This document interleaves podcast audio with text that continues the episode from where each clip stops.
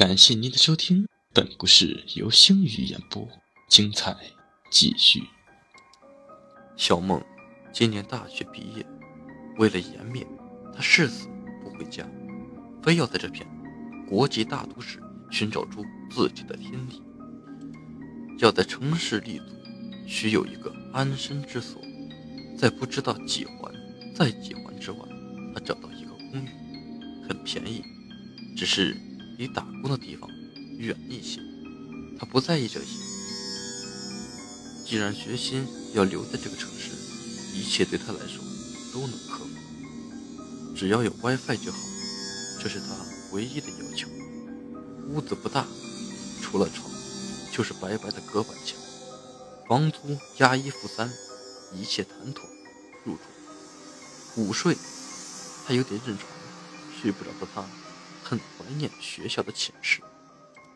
大约十二点左右，他听到隔壁有人在嗑瓜子，声音很小，像是有意在压低声音。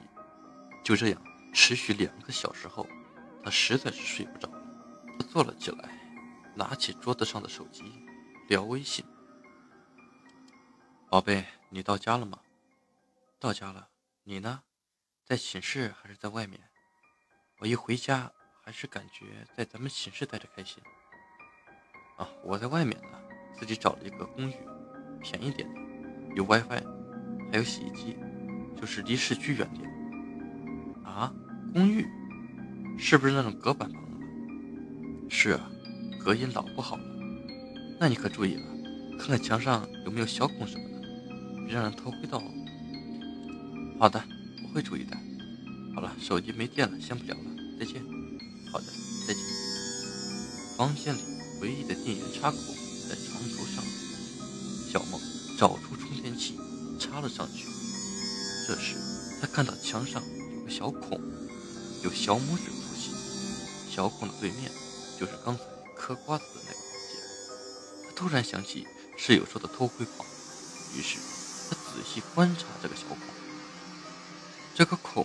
似乎可以看穿隔壁屋子，于是好奇心以及防备心理，他尝试着从那个小孔偷偷的看了下。小孔的另一边是漫无天际的红色，除了红色，他什么也看不到。隔壁的房间会不会是贴了红色的墙纸呢？他这样想，于是他找了点卫生纸，简单的堵上了。虽然堵上了，他心里。总觉得有什么不安。第二天下班回来，他发现墙上堵的卫生纸被捅掉在了床上。他很气愤，准备拿纸再次堵上。又出于好奇心，他又看了眼那个小孔，还是一片红色。这次他堵得很严实。第三天，小孔里面的纸还是被捅开。再次看，对面屋子还是红。这次他不准备住了，因为再一再二没有再三再四。找到房东，房东刘老太太人很好，听完小梦的叙述后很诧异，连忙带小梦来到他的隔壁。不可能啊，你隔壁好长时间没人住啊，而且没你住的红色壁纸。有人啊，奶奶，我搬来那天还听见有人在嗑瓜子呢。打开隔壁的房门，小梦傻眼了。白花花的墙壁，无一丝红色。屋内只有一个柜子和一张没有被褥的空床。你说嗑瓜子声，倒还真有这么个事儿。这房间原来的住户平时就爱嗑瓜子儿弄得走廊哪儿都是。我说他好几回了，但是他一年前出车祸死了呀。我真的听到嗑瓜子了，那可真有点邪门了。